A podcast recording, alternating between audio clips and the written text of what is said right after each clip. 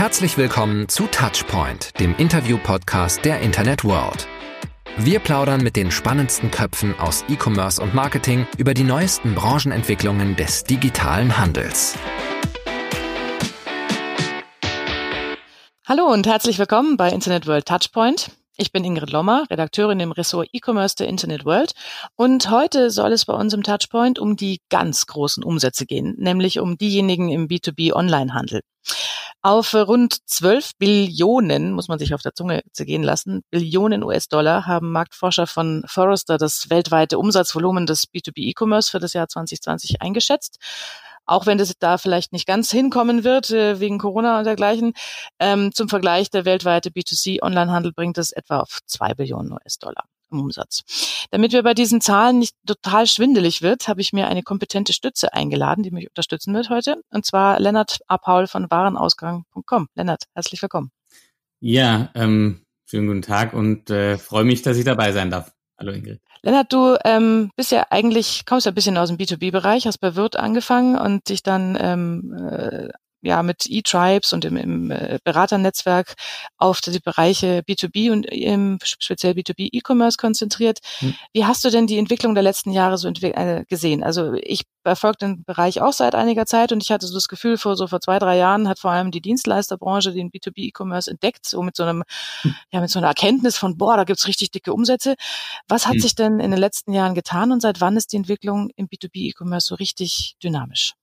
Ähm, ja, das ist eine schöne Frage, die, äh, die man mir im Jahr 2020 stellen kann, weil ich äh, immer so auf die letzten zehn Jahre ähm, äh, der Entwicklung dann zurückblicken kann. Ähm, also generell kann man, glaube ich, sagen, es ist ähm, B2B E-Commerce befindet sich nach wie vor auf einem aufsteigenden Ast. Ähm, nur sagen, dieser Ast, der steigt nicht so steil empor wie der berühmte ähm, Hockeystick, ähm, sondern das ist sozusagen ein ein Ast, der eher so sanft ähm, äh, aufsteigt, der aber dafür, das hast du ja auch schon gesagt, mit den 12 ähm, Billionen US-Dollar Marktgröße, der aber relativ dick ist schon der Ast. Ähm, und also ich würde sagen, ähm, was man so über die letzten zehn Jahre sagen kann, das kann man so grob ähm, in, ich glaube, in zwei, in zwei Mini-Epochen einteilen. Ähm, die erste ist so von 2010 bis 2015, wo E-Commerce, B2B E-Commerce ähm, relativ ja, sachte angefangen hat. Da gab es verschiedene, ähm, also natürlich schon eine Menge Unternehmen, die Online-Shops ähm, betrieben haben, wobei diese Shop-Generation sicherlich mit der heutigen modernen B2B-Online-Shop-Generation wenig bis gar nichts mehr ähm, zu tun hat. Aber da war tatsächlich B2B-E-Commerce eine, eine, eine Randerscheinung und ähm, Thema, das auch ganz oft noch irgendwo in der in der IT ähm, oder oder im Marketing so als Unterpunkt ähm, mitlief. Mhm. Und sagen, ähm, so 2014, 2015 hat sich da ähm, angefangen, das Blatt ähm, wirklich zu, zu wenden. Und man kann sagen, so ab 2015, finde ich, merkt man ganz stark, dass dieses Thema ähm, über alle B2B-Branchen und Industrien hinweg deutlich wichtiger wird. Das kann man an so ein paar soften Indikatoren festmachen, wie zum Beispiel, dass ähm, es äh, vor ja, ähm, fünf Jahren oder ein bisschen länger vielleicht so die ersten wirklichen B2B-E-Commerce-Veranstaltungen gab. Ja, das gab es vorher so gar nicht. Ähm, und ähm, dass es tatsächlich so anfing, ähm, dass man, dass man auch sich immer stärker darum bemüht hat zu sagen, ähm, quasi E-Commerce zu teilen in B2C und in B2B, auch in der medialen Berichterstattung, also bei euch in der Internetwelt zum Beispiel. Mhm. Ähm, so die andere Seite ähm, ist natürlich, wenn man sich Zahlen anschaut, jetzt gerade mal für den für den deutschen Markt, ähm, da hat ja das ähm, IFH ähm, um den Dr. Huditz äh, ja zweimal eine sehr aufwendige Studien rausgebracht und ähm, in der letzten, äh, aus der letzten geht ja hervor, dass B2B E-Commerce so in dem Bereich Online-Shops, Marktplätze und Vertrieb über Websites um 15 Prozent ähm, pro Jahr wächst. Und ähm, immerhin der gesamte B2B Digital Commerce Markt, also inklusive E-Procurement, allen so um 6 Prozent. Und das finde ich schon relativ ähm, beachtliches Wachstum, weil es da ja auch schon um ähm, um große, um große Summen geht. Ich glaube 1,3 Billionen ähm, in Deutschland. Mhm. Ähm, So, das äh, ist sicherlich ein, Indi ein Indikator und ein weiterer Indikator ähm, oder weitere Indikatoren ähm, sind natürlich äh, ein Thema, auf das wir später sicherlich noch äh, ein bisschen detaillierter einsteigen. Amazon Business, ja, 2000 mhm. und äh, 9, 2010 gestartet in den USA als Amazon Supply, ähm, mittlerweile 2018 ähm, mit der letzten offiziellen Umsatzmeldung von 10 Milliarden US-Dollar GMV. Ähm, es sprießen in allen B2B-Branchen Marktplätze aus dem Boden. Ähm, also es gibt, glaube ich, äh, keinen, keine äh, noch so nischige Nische, wo es nicht mindestens einen Marktplatzansatz gibt. Und es gibt auch immer mehr Startups im B2B-Commerce ähm, auf verschiedenen Ebenen. Und ähm, ich glaube, äh, also die, die Zeitenwende hat da schon ähm, lang begonnen, aber es ist jetzt keine schnelle Disruption, wo von heute auf morgen sich irgendwie ganze Märkte drehen. Dafür sind die Märkte auch zu komplex. Ja, vielleicht gehen wir darauf ein bisschen ein, weil man kann sich ja von diesen großen Zahlen durchaus blenden lassen. Ne? Also hier, wie, du sagtest, 12 Millionen US-Dollar ist, ein dicker Ast. Andererseits ist ein Wachstum von 6 Prozent, wenn man im E-Commerce sich bewegt, ja, also wenn, wenn, keine Ahnung, ein Otto sechs Prozent abliefern würde, mhm. dann kriegen, kriegen sie von Exciting Commerce eine auf den Kopf, weil es halt un unter Markt ähm, wachsen. Woran liegt es, dass der Markt, obwohl es ja offensichtlich das Interesse da ist, sagst du ja, ist inzwischen nicht mehr so, es, es wird E-Commerce irgendwo in der hintersten Unterabteilung, die erst nochmal fünfmal fragen muss, bevor sie beim Chef überhaupt vortreten darf, ähm, entschieden werden, sondern das ist inzwischen häufig in, auf Chefebene aufgehängt. Und trotzdem kommt es nicht so richtig so schnell in die Gänge, wie man auch noch vor ein paar Jahren, als ähm, eben der Sturm anfing, als die Berichterstattung anfing, als die Dienstleister angefangen haben, sich auf das Thema zu setzen, hätte man erwarten können, das geht jetzt schneller nach oben. Also was äh, ja. bremst da die Sache aus? Ähm, ja, also auch da, ich glaube, da gibt es eine Menge, eine Menge Gründe ähm, dafür. Einer der, der Hauptgründe, warum zum Beispiel, ähm, sag ich mal so, Standalone Online-Shop-Lösungen, egal ob die jetzt von einem etablierten Unternehmen oder von einem Startup gelauncht werden, im B2B-E-Commerce nicht so ähm, sofort abheben, ist zum Beispiel der Fakt, dass es in vielen Branchen einfach heute schon eine enge Betreuung gibt von ähm, den Kunden, ähm, zum Beispiel über einen Außendienst und dass in vielen Fällen ähm, so die, die, die, die ersten, zweiten und auch dritten Würfe von so B2B-E-Commerce-Systemen, nehmen wir mal klassischerweise einfach einen Online-Shop, ähm, für gewisse Kunden den gesamten Einkaufsprozess ähm, eigentlich erstmal ähm, ja, fast verschlimmbessert ähm, aus Kundensicht, weil bisher habe ich halt äh, vielleicht meinem Außendienst oder Innendienstmitarbeiter angerufen und habe dem durchs Telefon irgendeine Bestellung durchgegeben, so from the top of my head. Ähm, und jetzt äh, muss ich mich eben durch 100.000 Produkte in irgendeinem Online-Shop durchklicken, wo dann die Produktdaten auf eher so einem semi-guten Stand sind und nicht jedes Produkt zum Beispiel ein Bild hat. Und ähm, das ist so, glaube ich, einer der Gründe, warum, ähm, warum sich B2B-E-Commerce ähm, einfach anders, anders entwickelt. Also es ist mehr prozessgetrieben. Man darf halt auch nie vergessen, in, in den allermeisten Fällen geht's halt doch eher um Einkauf. Also ich habe einen Bedarfsfall und muss etwas einkaufen und nicht um ähm, irgendwie, es ist äh, äh Donnerstagabend, ähm, draußen regnet's und man äh, liegt auf der Couch und ähm, und geht irgendwie die About You App durch und äh, schaut sich irgendwie neue Sneaker an. Ja, das ist ähm, das ist halt nicht der klassische B2B Beschaffungscase, egal in welcher Branche, egal in welcher Industrie. Und ähm, sagen daher ist dieser dieser ähm, die sagen die die die Wechselgeschwindigkeit ähm, nicht so schnell, wie sie vielleicht jetzt in anderen, wie wir es aus aus B2C Vergleichen ähm, irgendwie gewohnt sind. Während ja nun auf äh, Kundenseite der Bedarf offensichtlich da ist, was der Erfolg von Amazon Business unter anderem eigentlich untermauert. Also wenn man mit B2B-Händlern ähm, äh, und Herstellern äh, oder sagen wir mal Teilnehmern der B2B-Branche spricht, so sein mit einem sprechen, ist manchmal nicht so einfach, mhm. ähm, hört man eigentlich immer Amazon Business ist irgendwo mit drin. Also entweder man kauft das Kopierpapier oder man kauft gleich die gesamten Werkzeugbedarf oder was auch immer. Ähm, was macht Amazon Business da vielleicht anders und schneller und besser als, ich weiß nicht, eine Wirtgruppe? Mm, Also ich glaube, der, der Vergleich, ähm, der hinkt ein bisschen gar nicht, weil ich irgendwie äh, ein, ein, ein Wirt-Alumni bin quasi. Ähm, äh, aber ähm, sage ich gleich noch mal was dazu. Also ich, ich äh, versuche das mal ein bisschen auseinanderzuklamüsern, Ingrid. Was macht Amazon Business gut? Was die halt schon gut machen, ist, ähm, Amazon hat halt ähm, eine E-Commerce-DNA und in dem einen Punkt, dass quasi ähm, wenn der Nutzer ein, ein Mensch ist auf der anderen Seite ähm, und irgendwie erstmal einen, einen ähm, browserbasierten Online-Shop bedient, egal ob das jetzt der Wirtshop ist oder der Amazon, äh, Amazon Shop sozusagen, ähm, da, da äh, ja, haben die einfach über 20 Jahre Erfahrung, ähm, wie man das so macht, dass es am Ende gut ist. Und ähm, sagen diese diese E-Commerce-DNA, äh, die Amazon einfach hat ähm, und sagen ähm, die, die Tech-Kompetenz dahinter, ähm, alle möglichen B2B-Funktionen, die man eben braucht, relativ schnell aufzubauen, plus natürlich sagen die Verfügbarkeit gerade von allen möglichen Longtail-Artikeln, also alles mögliche, was man so, was man halt so braucht im täglichen Geschäftsbedarf. Das war ja auch so gezielter Einstieg von Amazon Business, ähm, quasi ähm, den, den, den Longtail in der Beschaffung abzudecken.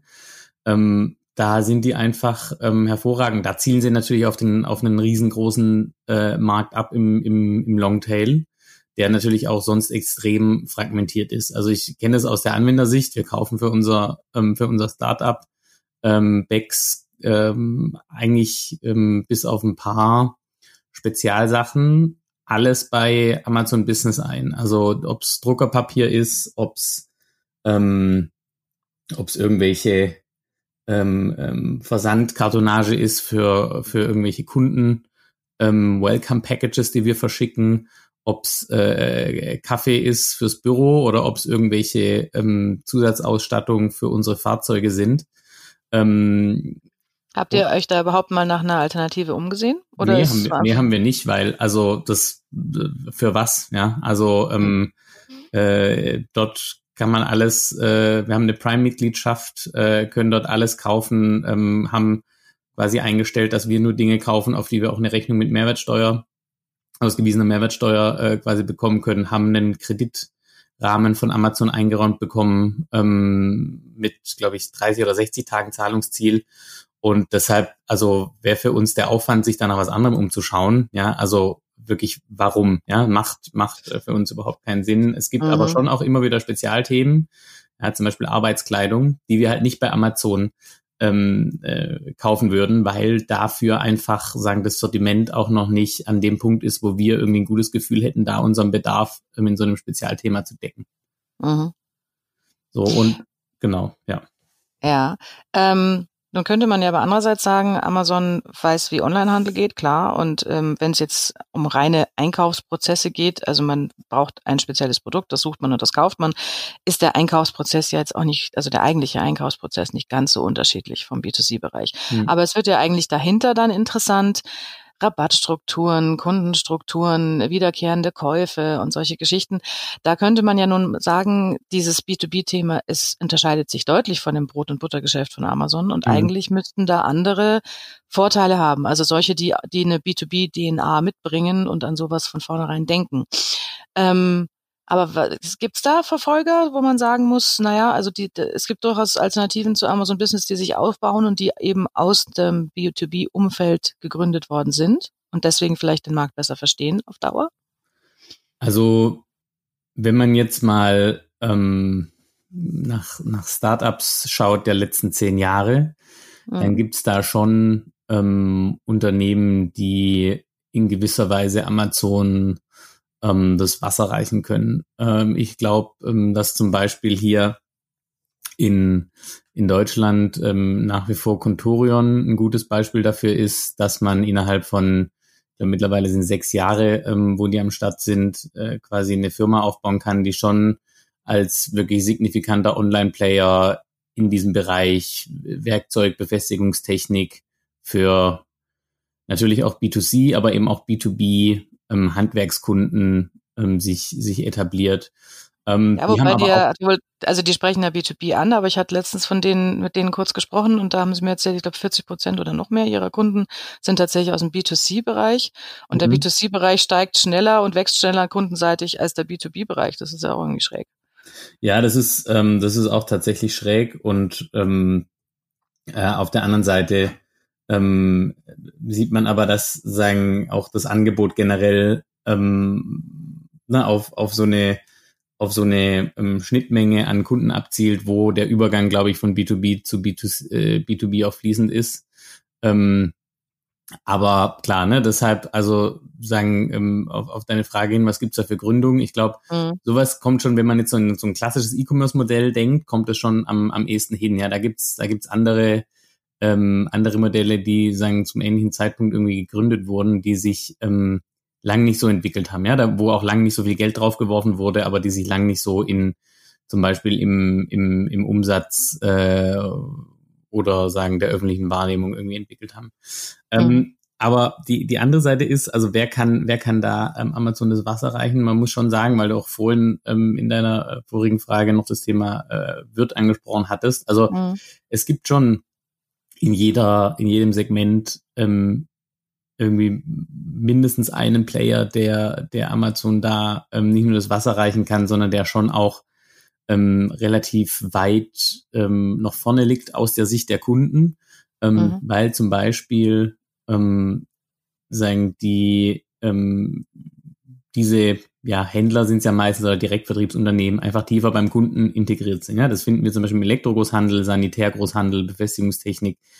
Ähm, so, ähm, da ist es zwar nicht so, dass die nicht auch bedroht, bedroht werden, mhm. ähm, aber der, ähm, sagen, ähm, die, die haben halt den Vorteil, dass die eine langjährige Kundenbeziehung haben, dass die äh, ein passendes Sortiment haben, dass die eine enge Kundenbetreuung haben, dass ähm, eben, wie du schon sagst, ne, also äh, Preismanagement, individuelle Preise ähm, bei denen schon lange irgendwie ein Thema ist. Das ist zwar oft online nicht so gut umgesetzt, aber ähm, dann doch irgendwie wieder ausreichend ähm, äh, für den für den Kunden und bei vielen Produkten ähm, habe ich mittlerweile gelernt ähm, aus Kundensicht auch irgendwo Wurst, ähm, weil gerade Verbrauchsmaterial jetzt zum Beispiel mhm. Handwerk ich ja irgendwie auch weiter berechne ähm, oder so Themen wie Verfügbarkeit, ähm, Versandgeschwindigkeit ähm, sich da auch in den letzten zehn Jahren deutlich verbessert hat und bei vielen etablierten B2B-Händler auch schon vorher gut war, weil die ja auch vorher darauf angewiesen waren, Ware irgendwie schnell ähm, zum, zum Kunden zu bekommen. Also ähm, deshalb sagen Amazon Business ist halt, äh, wenn man sieht, wo, wo sind die stark, ähm, werden halt immer stärker bei so institutionellen Beschaffungsorganisationen, sage ich jetzt mal, also sprich Einkaufsabteilung von mhm. Mittelstand und, und, und aufwärts. Und das ist ja auch das, wo man in der ganzen Außendarstellung an diesem Unternehmen sieht, da zielen die halt ähm, drauf ab. Ja, also im Oktober ist irgendwie wieder die Amazon Business Exchange in, in London. Kann man mal googeln, AB, ABX oder Amazon Business Exchange, ähm, gibt es eine, eine Landingpage dazu.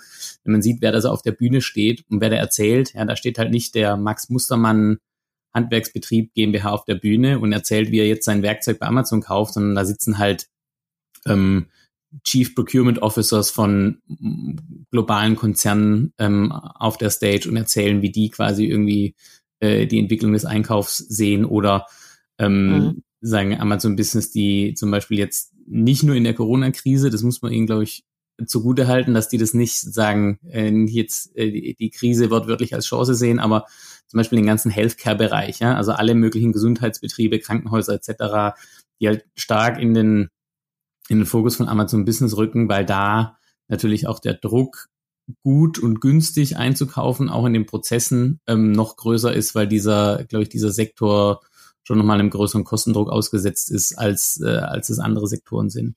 Und Aber macht Amazon heute, Amazon Business heute in den, das Gros ihrer Umsätze mit dem Max Mustermann aus dem Handwerksbetrieb Meier oder mit dem Procurement-Chef von, keine Ahnung, Bayer? Das weiß ich natürlich nicht, aber wenn mal, ja. ähm, wenn mal äh, irgendwie Volkswagen seine, seine, seine C-Teile-Beschaffung irgendwie über Amazon äh, Business abwickelt, also C-Teile mhm. jetzt wirklich im Sinne von äh, äh, von der äh, Grußkarte bis hin zum Kopierpapier, ähm, mhm. dann brauchst du viele Max Mustermänner, ähm, um, um dem irgendwie das Wasser reichen zu können. Also auch bei Amazon mhm. wird es auch sein, wie bei jedem anderen ähm, äh, Händler auch. Du hast halt ein paar große Kunden, ähm, 20 Prozent deiner Kunden, die, äh, also Kundennummern, äh, um mal die Sprache des Handels zu sprechen, die 80 Prozent deines Umsatzes machen.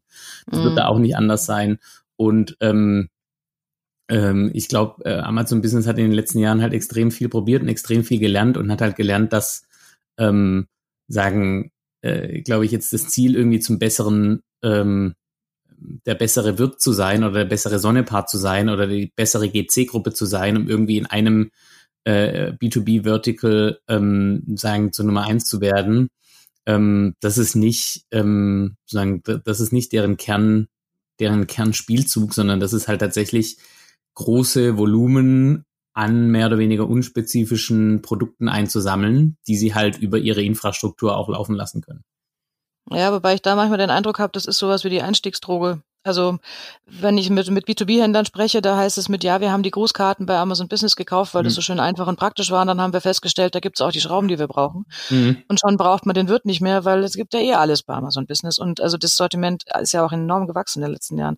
Willst du das ja. so verstehen, dass man, dass das so quasi die Marktöffnung ist, so diese, diese unspezifischen Teile und dann äh, wird sich das Sortiment von Amazon Business immer weiter verbreiten in diese eigentlichen Nischenbereiche, in denen es bereits ähm, Player gibt? Voll, also garan garantiert, ne? Das ist sozusagen, ähm, ähm, also es ist definitiv nicht so, dass, ähm, dass diese Unternehmen, die ich gerade aufgeführt habe, nicht auch dadurch bedroht werden. Ja, also ich mache mal ein mhm. konkretes, ein ganz konkretes Beispiel ähm, aus unserer Startup-Erfahrung jetzt. Ähm, da ging's ähm, äh, da ging's um ein, ein Produkt ähm, aus dem Elektroinstallationsbereich, nämlich eine Türsprechanlage. Ja, also kennt man drei Familienwohnhaus, ist halt unten eine Klingel und dann gibt's halt zum Beispiel da noch eine Kamera und äh, jede Wohnung hat äh, so einen kleinen Bildschirm, dass man sieht, wer da unten steht.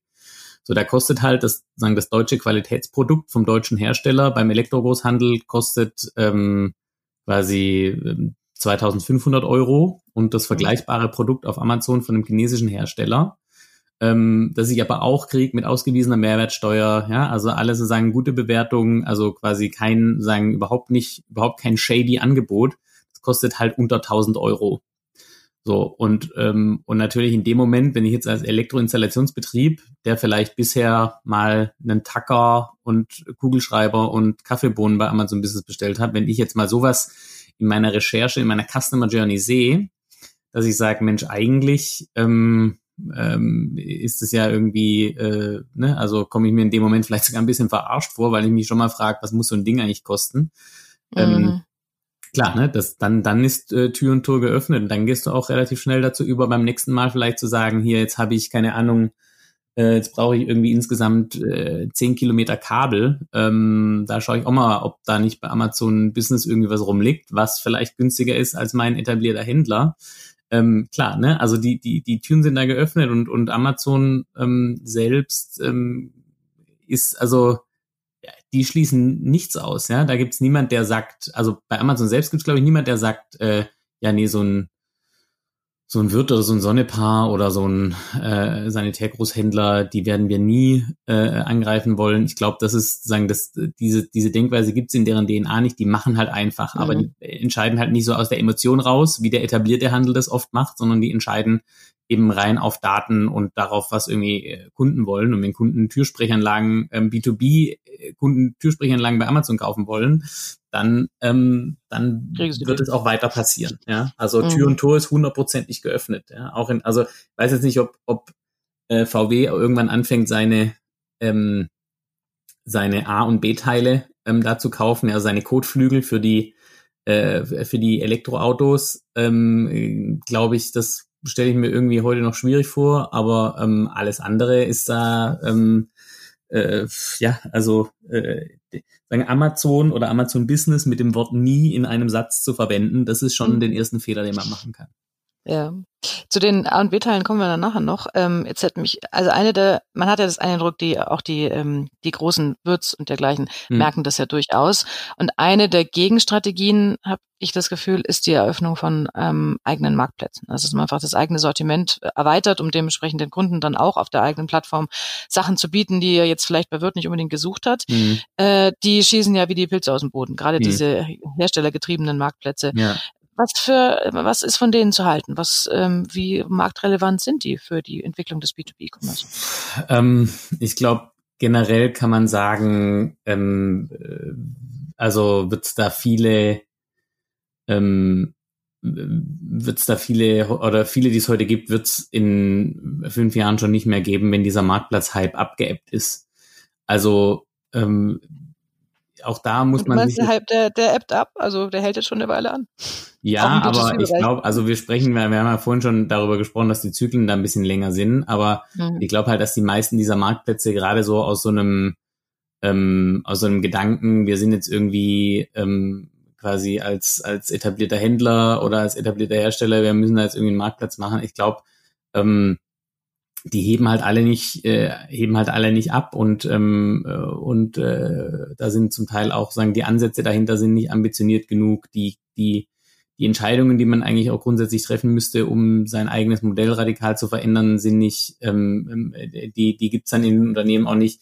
Das heißt also, viele dieser, dieser Marktplatzinitiativen, ähm, glaube ich, ähm, ähm, gerade die so aus von, von etablierten Unternehmen rausgetrieben werden. Ähm, ich, ich sehe die super kritisch, weil ich da jetzt auch noch keinen gesehen habe, der sie irgendwie richtig gut etabliert hätte. Da mag es auch Ausnahmen geben, aber am, am Ende ähm, gibt es immer zu viel Konflikte mit dem etablierten Kerngeschäft, dass sagen diese Themen ähm, selbst über längere Zyklen ähm, ähm, abheben. Es gibt aber durchaus ähm, B2B-Marktplätze in Nischen, die ähm, sagen so ein äh, ja, früher hat man mal Category Killer gesagt, die schon so ein Category Killer ähm, ähm, sein könnten, weil ähm, ja, also ich, ich sehe schon den Bedarf und ich sehe, ich sehe die, ich sehe die Kundenvorteile ähm, darin.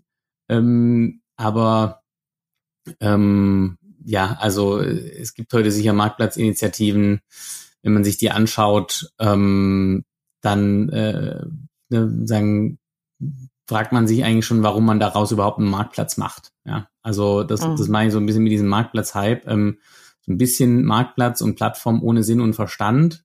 Und alles ging mal los mit einer Vorstandspräsentation, wo jemand gezeigt hat, irgendwie früher gab's die Schallplatte, dann die CD, dann gab's MP3s und dann gab's Spotify. Ja, also wir kennen alle diese Folien. Ähm, ja. äh, also ich stehe da mittlerweile auf dem verlassenen Raum, wenn sowas gezeigt wird. Ähm, ähm, und und äh, später kommt dann halt irgendwie ein, ein 5 oder ein 10 Millionen Euro Marktplatzprojekt raus, ähm, was dann aus der Innensicht von so einem Unternehmen super ambitioniert ist aber aus der Außensicht ist halt, ähm, keine Ahnung, ne, diese, diese Investition, die dahinter steht und sozusagen die, die, die, die, der, der, der mangelnde Kompetenzaufbau, der dahinter steht, ähm, sowas wird dann halt schnell wieder vom Markt weggeatmet. Ähm, mhm. Aber es gibt auch durchaus Projekte, die, die super ambitioniert sind und, und die auch ähm, ähm sehr gut, äh, sehr gut gemacht sind, wo man auch irgendwie einen Impact sieht. Also mir fällt da zum Beispiel Source Engine oder Sourceability ein im Bereich indirekter Bauteile, mir fällt da Zageno ein, äh, also als ähm, quasi ähm, ja im, im Life Science Bereich ähm, als als Marktplatz. Ähm, ich ich äh, möchte jetzt nicht äh, alles irgendwie sagen schlecht äh, oder kleinreden ähm, oder ich glaube ähm, ähm, Chemondis oder Chemondis ähm, mhm. äh, ist, glaube ich, auch ein Marktplatz, der sich, ähm, ohne es jetzt genau zu wissen, ähm, da schon sehr gut entwickelt und da findet man sicherlich noch weitere Beispiele, aber ähm, also sagen jeder jeder Marktplatz für ähm, also jedes Zalando für Zierfische wird's halt nicht schaffen. Mhm. Und da haben die wahrscheinlich auch die gleichen Probleme, die irgendwelche Marktplatz-Neugründungen im B2C-Bereich haben. Da, es gibt halt schon einfach einen sehr großen Player und dann noch einen zweiten sehr großen Player. Und dann fragt man sich immer, ob es jetzt noch, ein, noch viele kleine, kleine Fische dahinter braucht. Ja. Aber gut, andererseits natürlich der Markt im B2C, B2B-Bereich so viel größer, dass man das Gefühl hat, vielleicht ist für die auch noch Platz. Hm. Ähm, gehen wir mal weg von diesen äh, klassischen Sachen, die auf, auf Amazon Business verkauft werden. Also die C-Teile hast du es genannt, sprich die, die fertigen, unspezifischen Produkte, die jetzt nicht unbedingt mit der, einer speziellen Branche was zu tun mhm. haben, wo man auch nicht wahnsinnig viel Produktkenntnis dahinter braucht.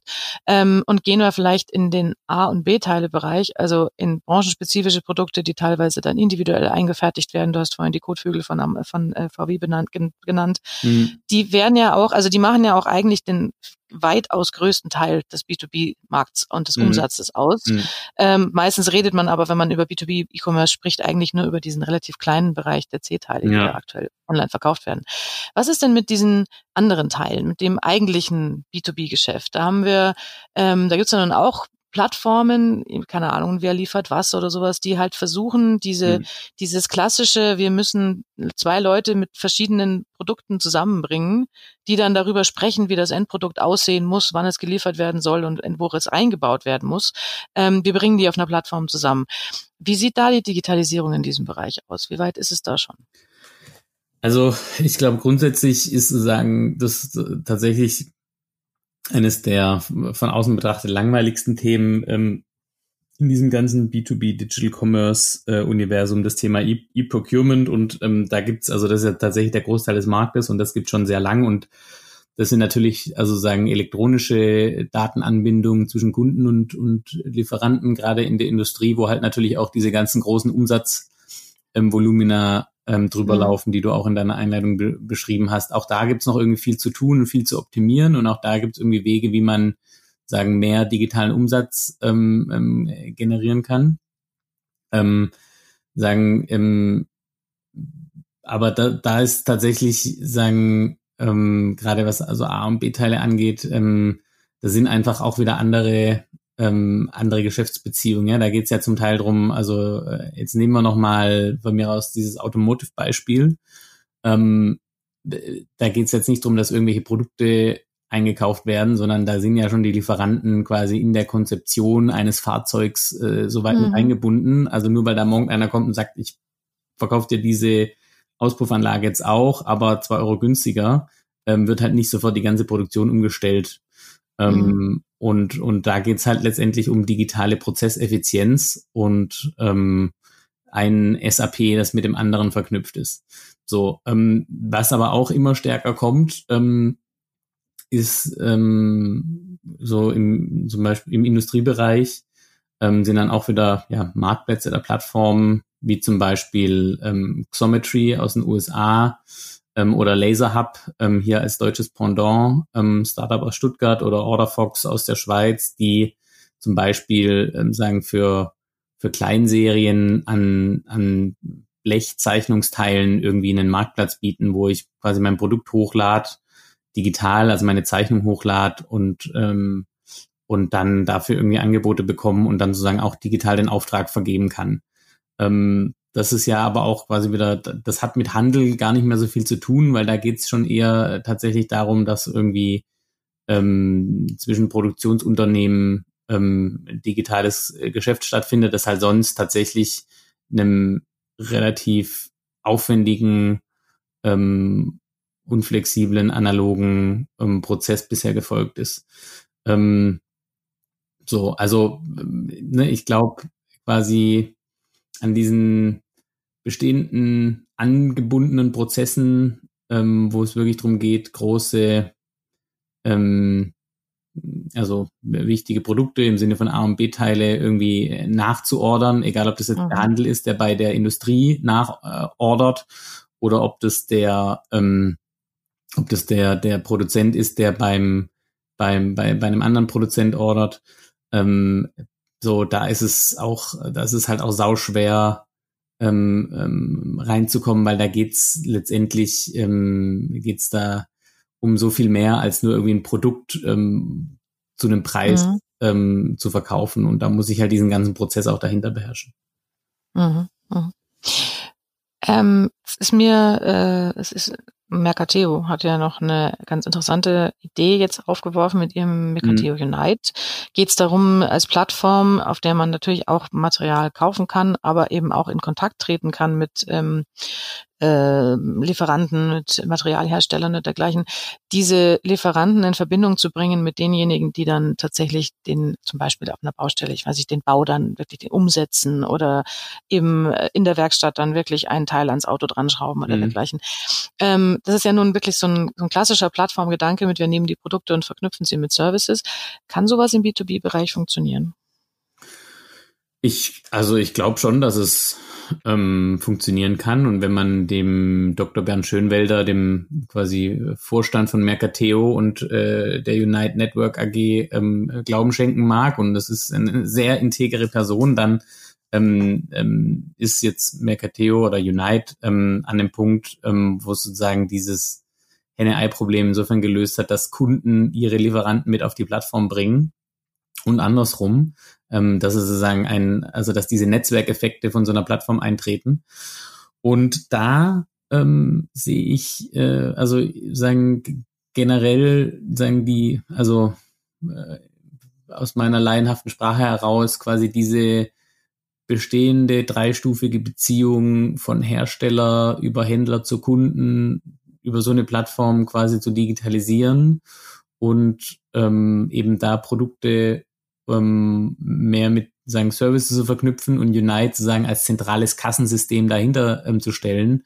Mhm. Ähm, das kann ich mir schon sehr gut vorstellen, weil es gibt natürlich ähm, in diesen ganzen Nischen viele, die sich sagen, selber so ein quasi ein eigenes Kassensystem äh, sich irgendwie zu bauen, egal jetzt ob als Hersteller oder als Händler. Und das ist ja das, was sagen viele dieser Marktplätze, ähm, äh, sagen, äh, die aus so einer Motivation raus ähm, gebaut werden, versuchen. Ähm, das ist halt echt sau schwierig und sau komplex und, und äh, in mehrerlei Hinsicht eine Wissenschaft für sich, deshalb scheitern da so viele dran.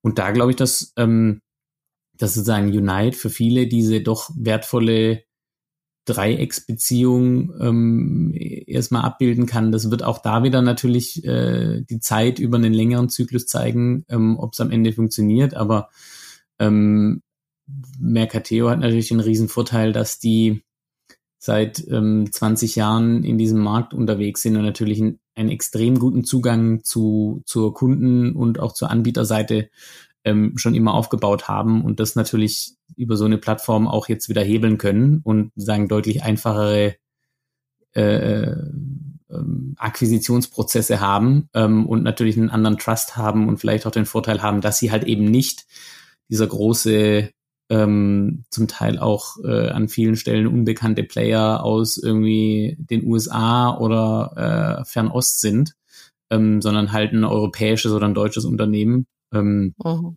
Und also ich, ähm, ich, ich glaube, es ist schon eine große, eine große Wette quasi, ähm, die Mercateo da äh, eingeht, aber sie scheint momentan zumindest ähm, zu, zu funktionieren. Aber um das wirklich zu bestätigen, glaube ich, müssen wir noch mal fünf Jahre ins Land gehen lassen. Ja, das nehme ich jetzt als, als äh, Stichwort für meine letzte Frage. Was glaubst du denn, wie die weitere Entwicklung im B2B äh, E-Commerce sein wird? Sehen wir da in Zukunft äh, eine stärkere Dynamik? Vielleicht auch getrieben jetzt durch, keine Ahnung, alle sitzen sie im Homeoffice aktuell und müssten sich sowieso sich selber auch im, im ihrem Arbeitsumfeld digitalisieren, ob sie wollten oder nicht. Ähm, oder geht es weiterhin ähm, vielleicht auch von den eigentlichen B2B-Playern zu langsam voran und damit lassen sie sich von Amazon Business auf Dauer die Butter vom Brot nehmen, weil Amazon Business hat ja nun kein Dynamikproblem. Ich glaube, bis 2023 soll das GMV von denen auf 75 Milliarden US-Dollar anwachsen. Ähm, von jetzt knapp 10, glaube ich. Mhm. Also laufen, läuft Amazon Business dem Rest der Branche weg oder sehen wir da noch einen gewissen, vielleicht ein bisschen mehr Zug in den nächsten zwei Jahren?